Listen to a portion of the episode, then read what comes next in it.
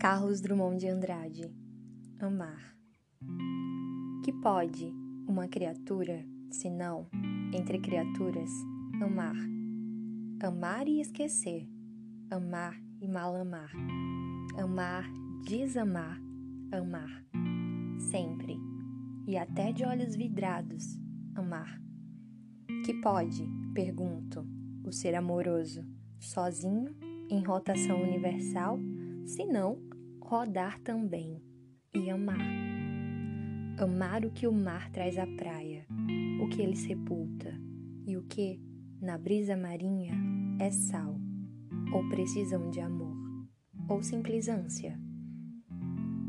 Amar solenemente as palmas do deserto, o que é entrega ou adoração expectante, e amar o inóspito, o áspero, um vaso sem flor, um chão de ferro e o peito inerte, e a rua vista em sonho, e uma ave de rapina.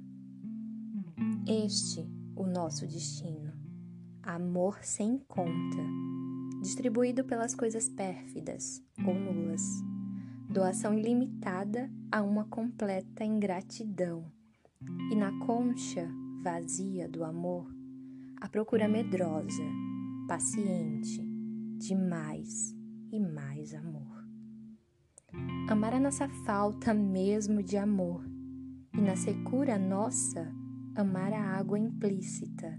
E o beijo tácito. E a sede infinita.